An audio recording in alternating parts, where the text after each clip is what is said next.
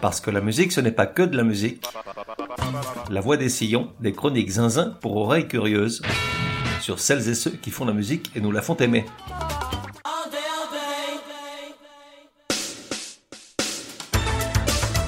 La voix des sillons numéro 95.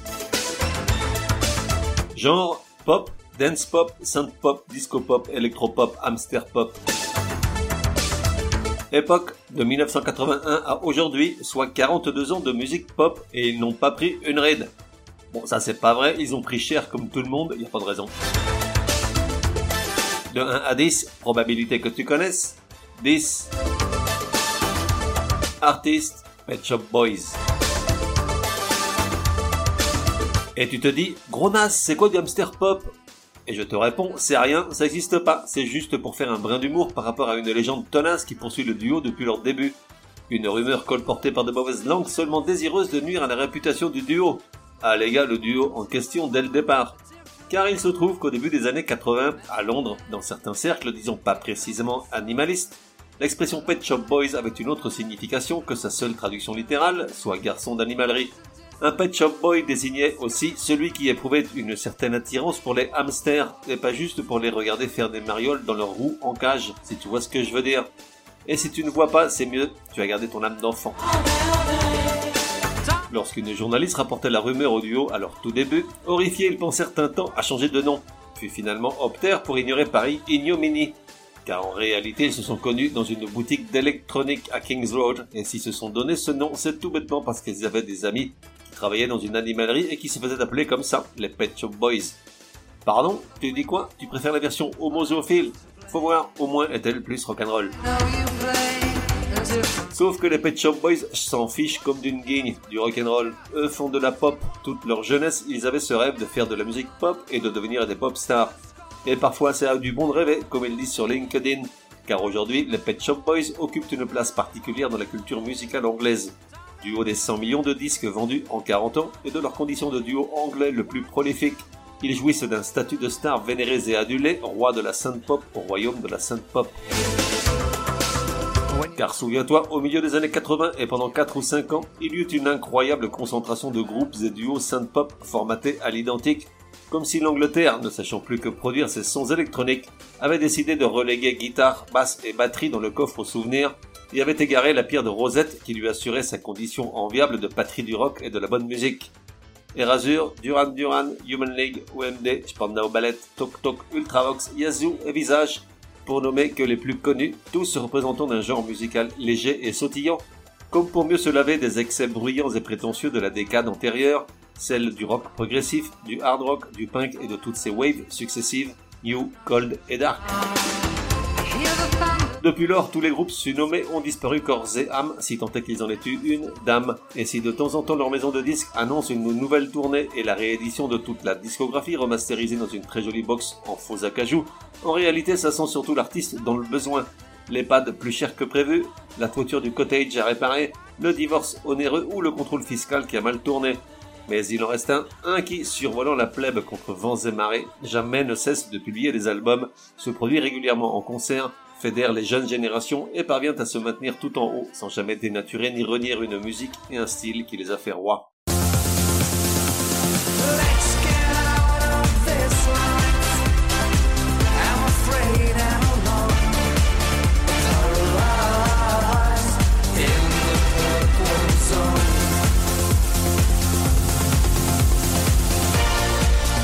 Ça, c'était un extrait de Purple Zone, leur tout dernier single sorti il y a quelques mois, enregistré conjointement avec Soft Cell, 38 ans après West End Girls. Premier single et énorme coup de maître, même si le succès a mis longtemps à se dessiner.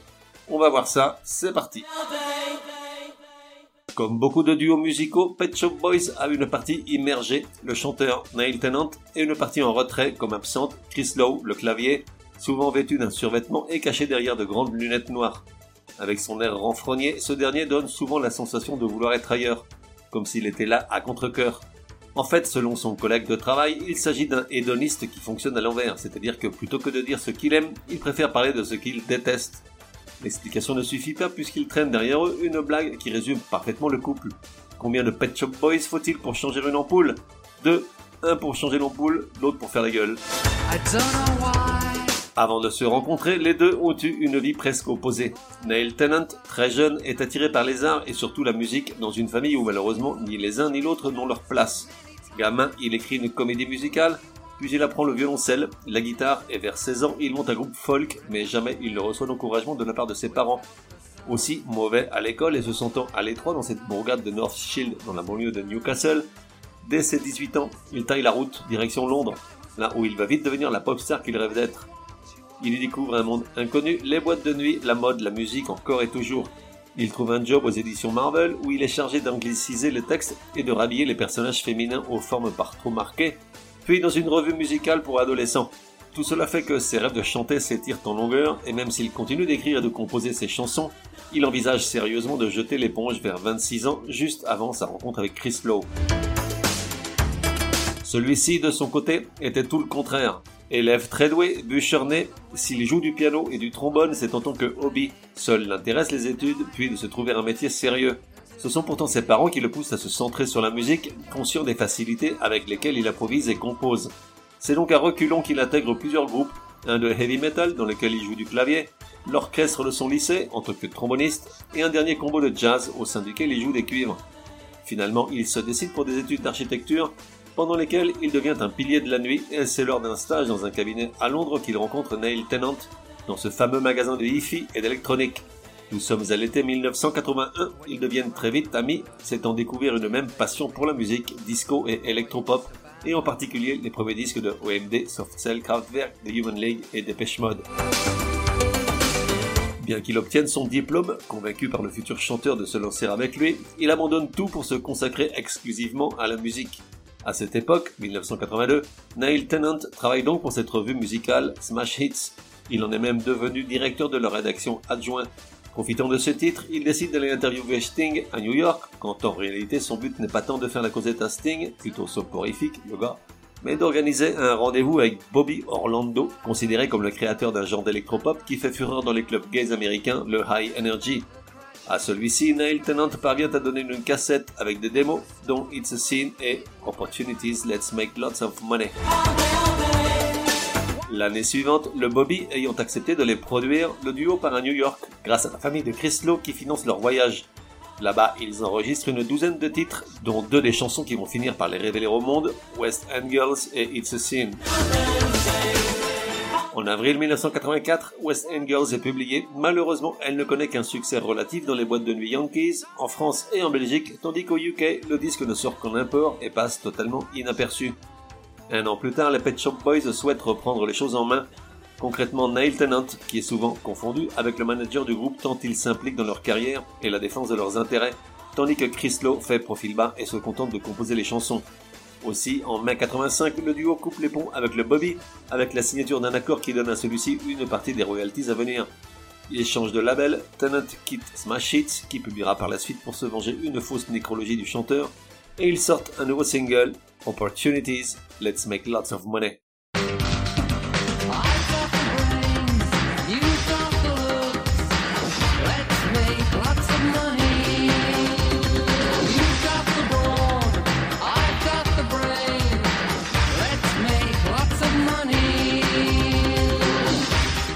Puis, dans la foulée, ils entrent en studio, bien décidés à faire de West End Girls le carton qu'il aurait dû faire dès le départ. Grâce au producteur Stephen Hagg, le morceau est travaillé jusqu'à l'exténuation et enrichi d'une multitude de sonorités avec l'aide de multiples synthétiseurs alimentés de vrais sons, une trompette, un meuglement de vache, des bruits de circulation et l'ajout au final d'une voix féminine en fond sonore. Je te laisse avec un extrait de chacune des versions. Auditeur triste, seras-tu capable de dire laquelle des deux est la bonne version?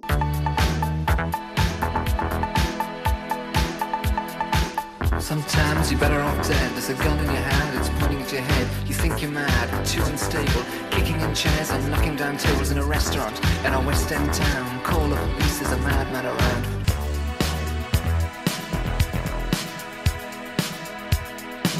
Sometimes you're better off dead. There's a gun in your hand, it's pointing at your head. You think you're mad,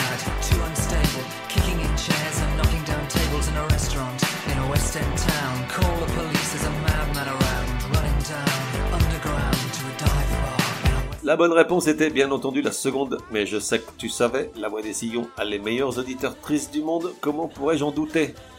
West End Girl se convertit rapidement en un énorme succès au UK et dans de nombreux pays en Europe et dans le monde, et le 45 tours se vend la première année à 1 500 000 exemplaires. Le vœu de Neil Tennant et Chris Lowe est instantanément exaucé, leur nom s'ajoute à la liste des pop stars gravés dans le marbre. Et pour être certain qu'ils ne vont pas être effacés à coups de burin, en l'espace de 3 ans et autant d'albums, ils vont publier pléthore de hits, figurant parmi les plus connus non seulement de leur répertoire, mais aussi du panorama musical de l'époque. À eux seuls, ils signent une page entière des années 80, avec un concentré d'une bonne partie de ces tubes qui ont été chantés et dansés jusqu'à plus soif. Dans l'ordre, Suburbia, It's a Sin, What Have I Done to Deserve This, Always on My Mind, Hot.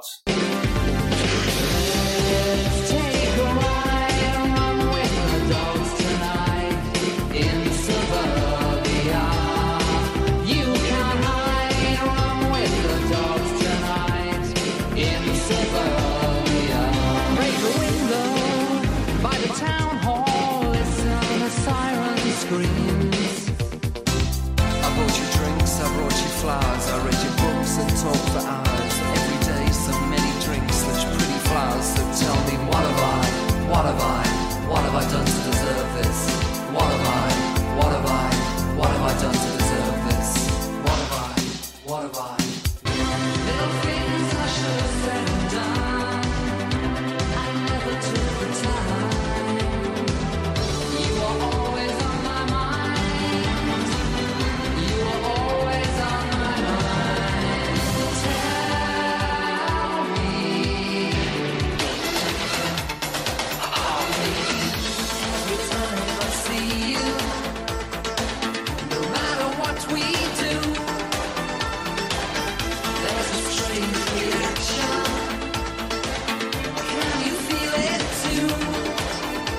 Soyons honnêtes, sans cette rafale de hits et la couronne de roi de la synth-pop dont ils se sont saints en 1986, peut-être ne seraient-ils pas arrivés en pleine forme jusqu'à nos jours.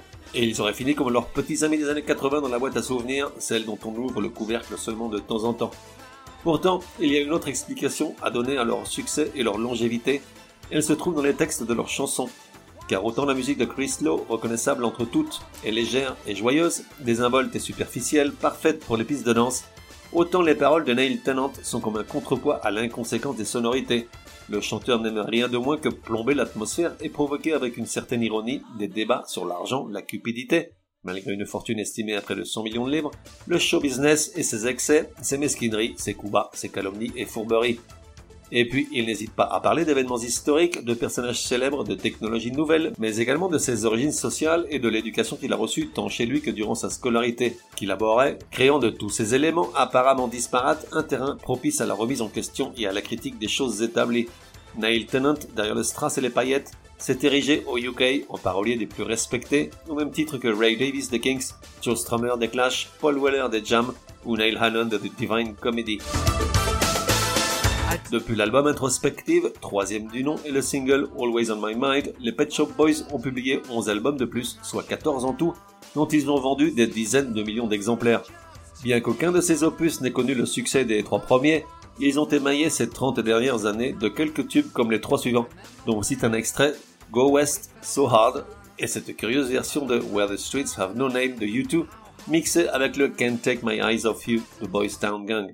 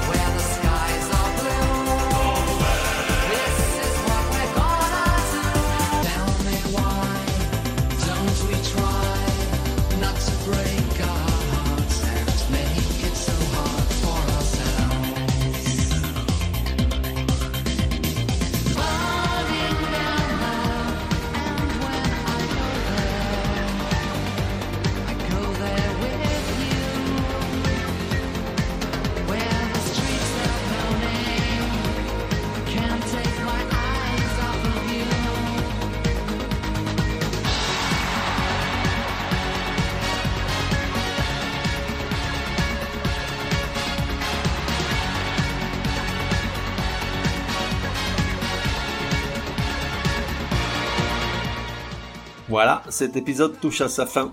Et tu te dis, dis donc Gronin, tu t'es pas trop cassé les bonbons avec la trajectoire du duo.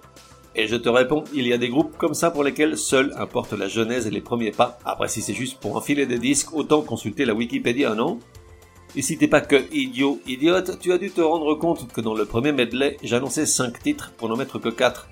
J'ai donc mis de côté It's a Sin pour le garder pour la fin, ma préférée. Selon Neil Tennant, It's a Sin est comme le chaînon manquant entre la musique high energy et le heavy metal. L'urgence, les accords et la mélodie dramatique et exaltée de la chanson illustraient à la perfection le style théâtral et musical des Pet Shop Boys.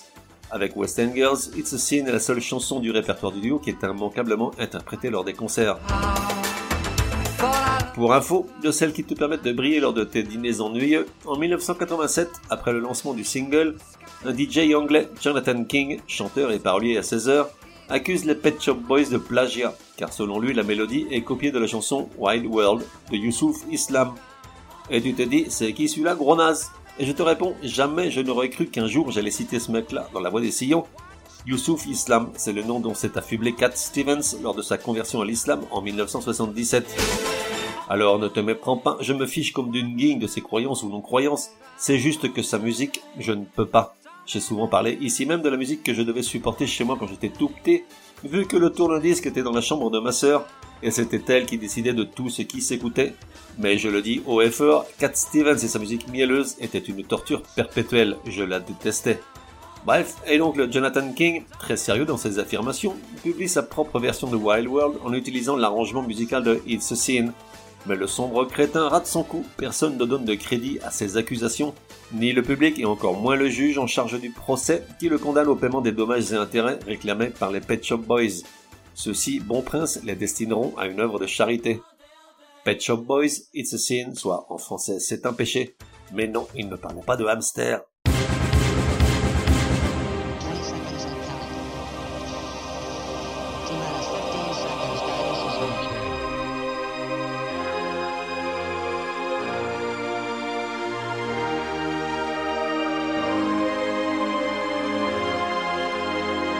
On se retrouve dans un prochain numéro de La Voix des Sillons. En attendant, café et à la messe.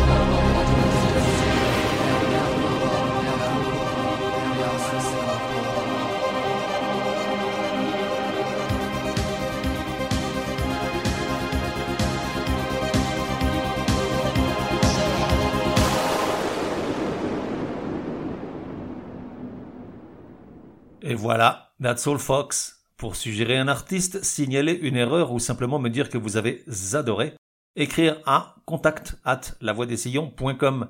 Et puis, n'oubliez pas, La Voix des Sillons a besoin de vous. Chaque épisode nécessite beaucoup de temps de préparation, rédaction, écoute, enregistrement, montage, programmation, etc., etc., sans compter les coûts induits. Alors si écouter ce podcast est un plaisir et source de bonnes rigolades et de découvertes inespérées, merci de me donner une ou des raisons de continuer. Tout apport sera le bienvenu.